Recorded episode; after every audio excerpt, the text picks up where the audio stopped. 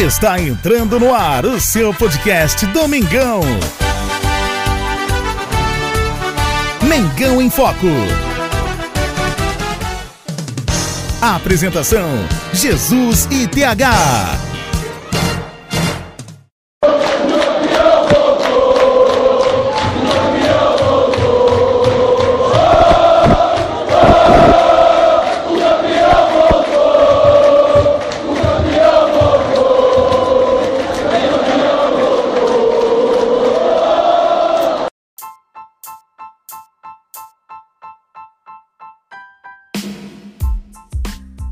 E nesse podcast especial, já finalzinho de sábado, quero trazer meu amigo Bernardo Brasil para falar, ainda repercutindo sobre a final da Copa do Brasil entre Flamengo e Corinthians.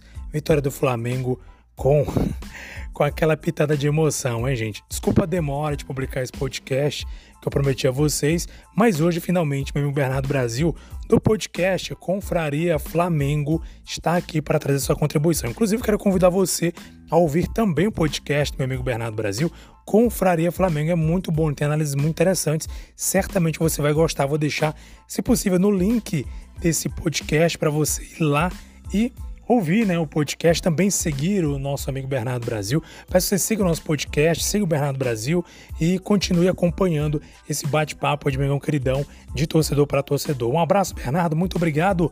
Vamos que vamos, a nação quer te ouvir.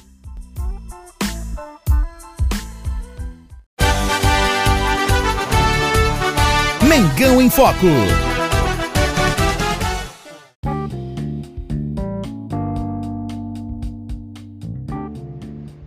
Saudações rubro-negras, aqui é Bernardo Brasil do podcast Confraria Flamengo, fazendo uma participação aqui no podcast do meu amigo Jesus, né, Mengão em Foco, para falar de mais um título dessa geração aí do Flamengo, né, desde 2019. Essa geração vem conquistando vários títulos, era o que faltava, né, para muitos deles ali, Gabigol, Everton Ribeiro, Arrascaeta, Felipe Luiz, Rodrigo Caio, Bruno Henrique, faltava a Copa do Brasil, agora não falta mais.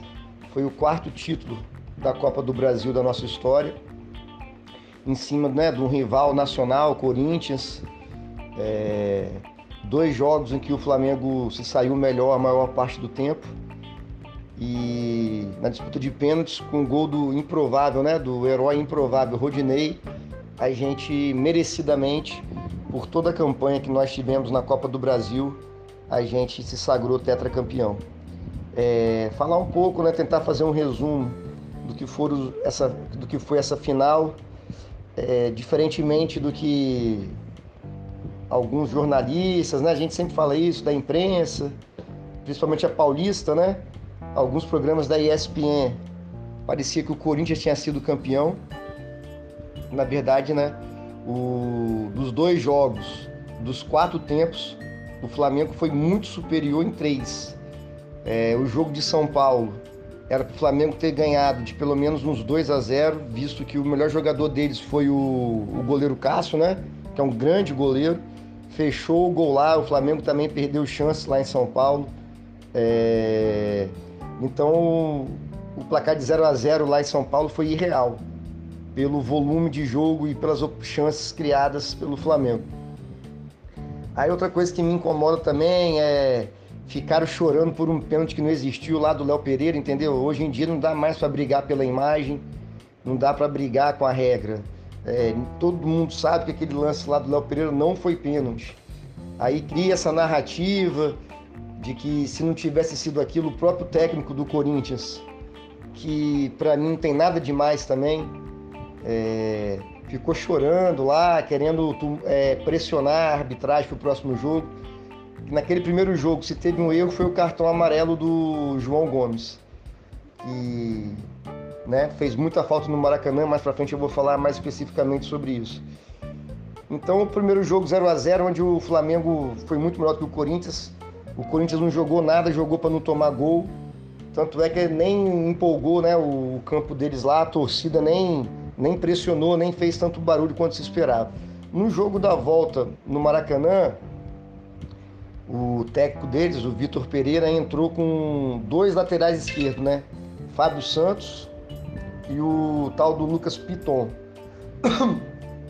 para tentar, eu para tentar fechar mais ainda é, o gol deles, né?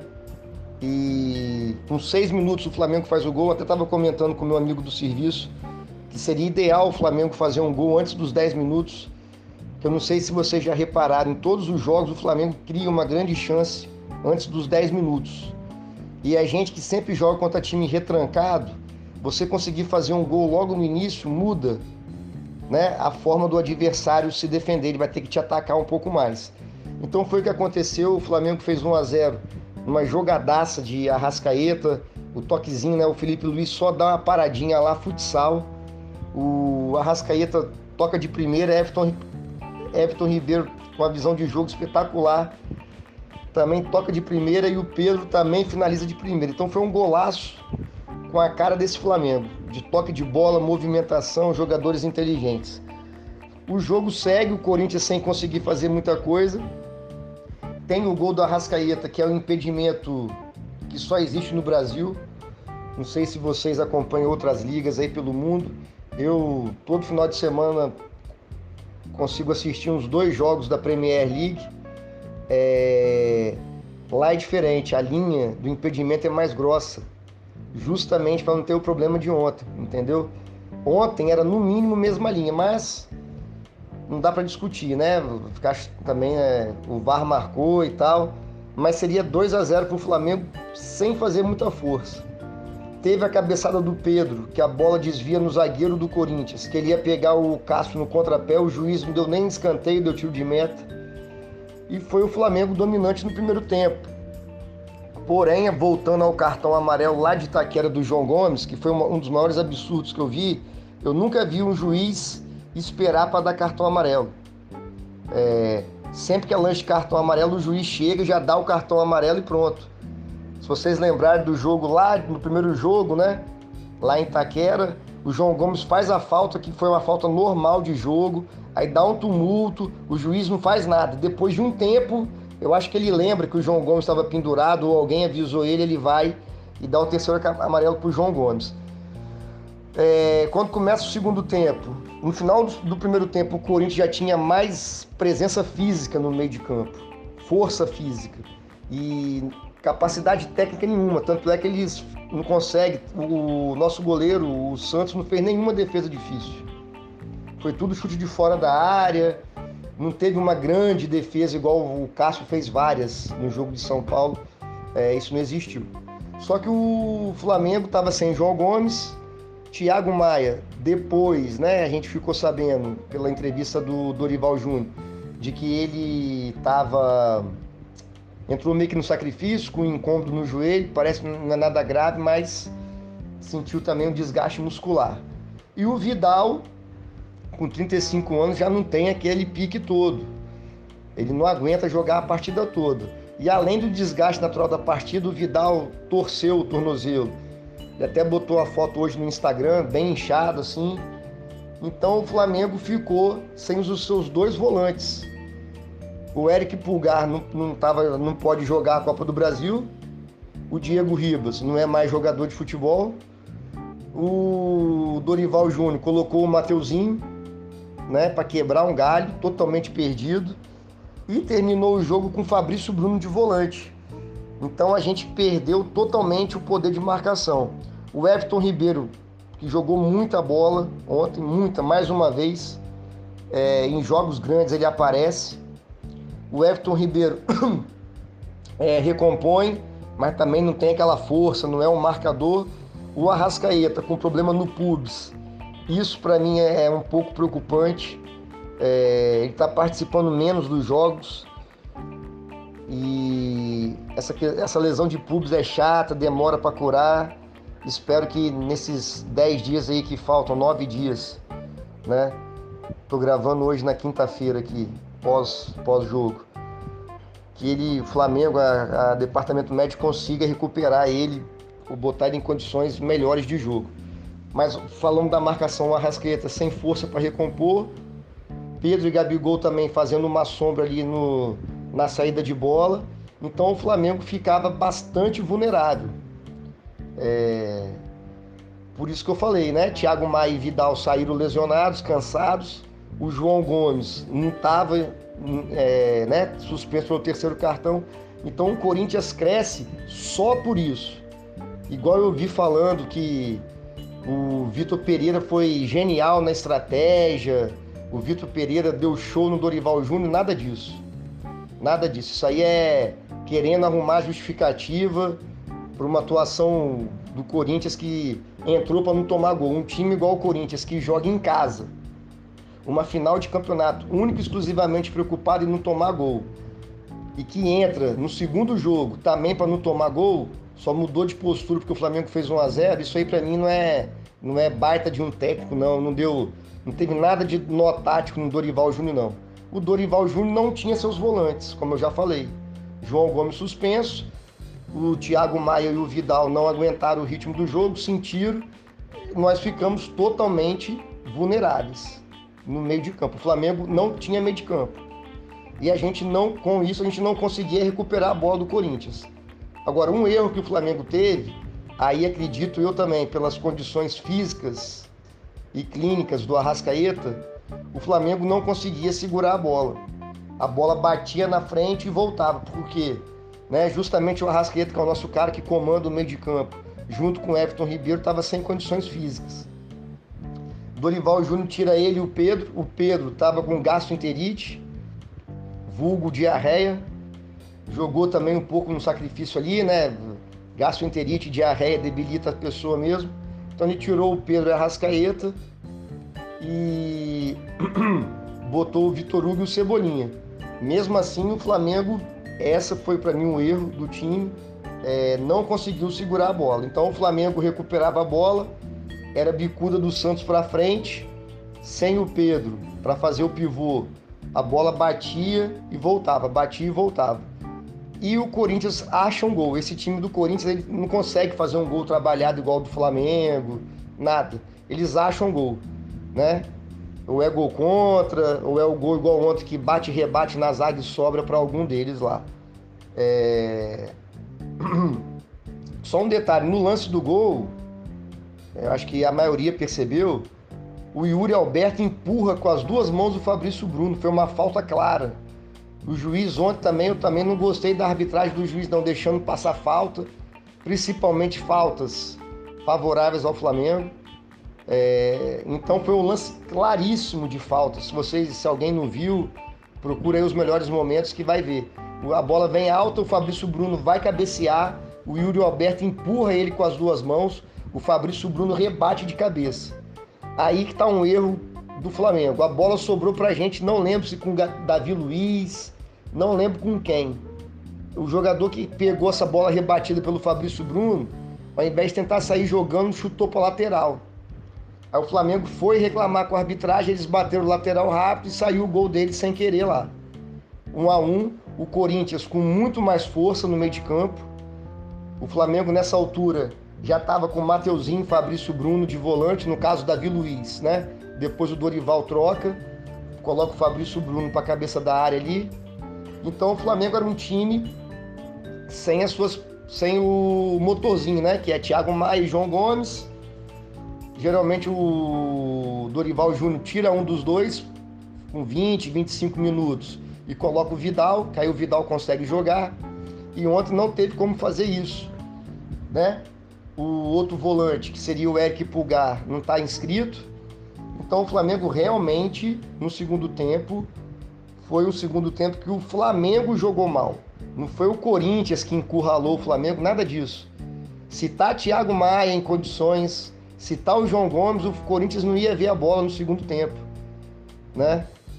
Mas devido às circunstâncias físicas do Flamengo, o Corinthians realmente no segundo tempo jogou melhor, teve mais bola. O Flamengo não nem conseguiu achar contra-ataque nem nada. É, mas se você for ver toda a campanha, o Flamengo passou o Atlético Mineiro, Atlético Paranaense, times muito melhores do que os adversários do Corinthians lá, que sempre ganha assim. Esse técnico do Pereira, esse técnico do Corinthians tem mais sorte do que qualidade. É... mas o Flamengo massacrou nos dois jogos para mim. O primeiro tempo do Flamengo ontem era para ter terminado no mínimo 2 a 0 pra gente, tranquilo. Mas, né, como eu já falei, impedimento. O Cássio fez uma ótima defesa também na, no segundo tempo, que o, que o Gabigol coloca o Arrascaeta na cara do gol. O Arrascaeta não consegue dar aquele tradicional carrinho dele, naquele biquinho que ele dá. O Cássio, que é um grande goleiro, conseguiu tirar. E fomos para os pênaltis. E eu queria, todo mundo viu, não vou ficar falando aqui disputa de pênalti. Eu queria destacar um jogador que nasceu para ser ídolo do Flamengo, que é o Gabigol. Tava todo mundo tenso, Maracanã tenso, a gente em casa tenso. E o Gabigol, o Corinthians, né, na frente, o Felipe Luiz perdeu o pênalti. O Gabigol converte o pênalti dele e sai comemorando, cara. Sai puxando a torcida. É, de casa deu para perceber que o Maracanã entrou no jogo, botou pressão, energia. Isso aí passa para o campo, com certeza. E o Fagner e o Matheus Vital, os dois que são crias do Vasco, né? Cria do Vasco, disputa de pênalti contra o Flamengo no Maracanã lotado, óbvio que eles iam tremer. E eles tremeram, e o herói improvável, Rodinei, confesso, que fiquei com muito medo dele bater aquele pênalti decisivo, mas ele bateu com confiança, bateu muito bem. Fomos campeões mais do que merecido dessa Copa do Brasil. O Flamengo sobrou nessa Copa do Brasil. A virada de chave nossa para o ano foi aquele segundo jogo contra o Atlético Mineiro no Maracanã que nós ganhamos de 2 a 0, que o time todo jogou bem. O Davi Luiz botou o Hulk no bolso, todo mundo jogou bem. Então aquele jogo para mim marca a virada de chave desse time que vinha do péssimo trabalho lá do Paulo Souza e tal. Ali começa o Flamengo, né, essa arrancada aí para disputar as Copas do Dorival Júnior. É... Então o Flamengo sai tetracampeão, fundamental esse título para a disputa da Libertadores. Se por um azar danado, por uma grande injustiça, o Flamengo não fosse campeão ontem, hoje seria crise, seria pressão, seria questionamento sobre os jogadores, que eles não ganham mais nada, seria questionamento sobre o Dorival Júnior. Então eu achei fundamental o pênalti do Rodinei, fundamental o título, tetracampeonato. E vamos ter agora, né, alguns dias até a Libertadores. Eu acho mais importante é recuperar fisicamente esses Thiago Maia, o próprio Vidal, Vidal é, o Arrascaeta também, questão do Pubs, para a gente poder fazer um bom jogo contra o Atlético Paranaense, que é um time melhor que o do Corinthians. O time do Atlético Paranaense é melhor do que o Corinthians. Só para terminar, queria frisar mais uma vez que o Corinthians não amassou o Flamengo. Foi tudo que eu já falei, foram circunstâncias que levaram o Flamengo a jogar mal no segundo tempo, não ter força, não ter os nossos dois principais volantes né? O João Gomes suspenso, o Thiago Maia e tal. E o Vidal também torceu o tornozelo, então nós perdemos força no meio de campo. Para Libertadores, confiança lá em cima, mas com o pé no chão, que a gente possa fazer um bom jogo e trazer o tricampeonato. Saudações rubro-negras, abraço. Uma vez Flamengo, sempre Flamengo. Flamengo sempre eu hei de ser. É o maior prazer vê-lo brilhar, seja na terra, seja no mar. Vencer,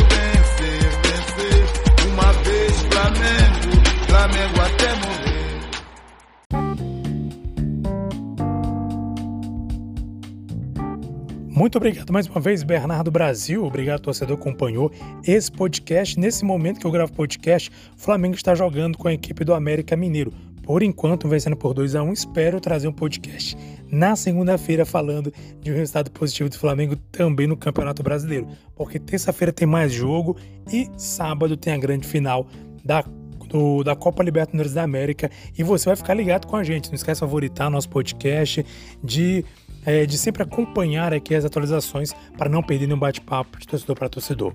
Um abraço, nação, saudações brunegras.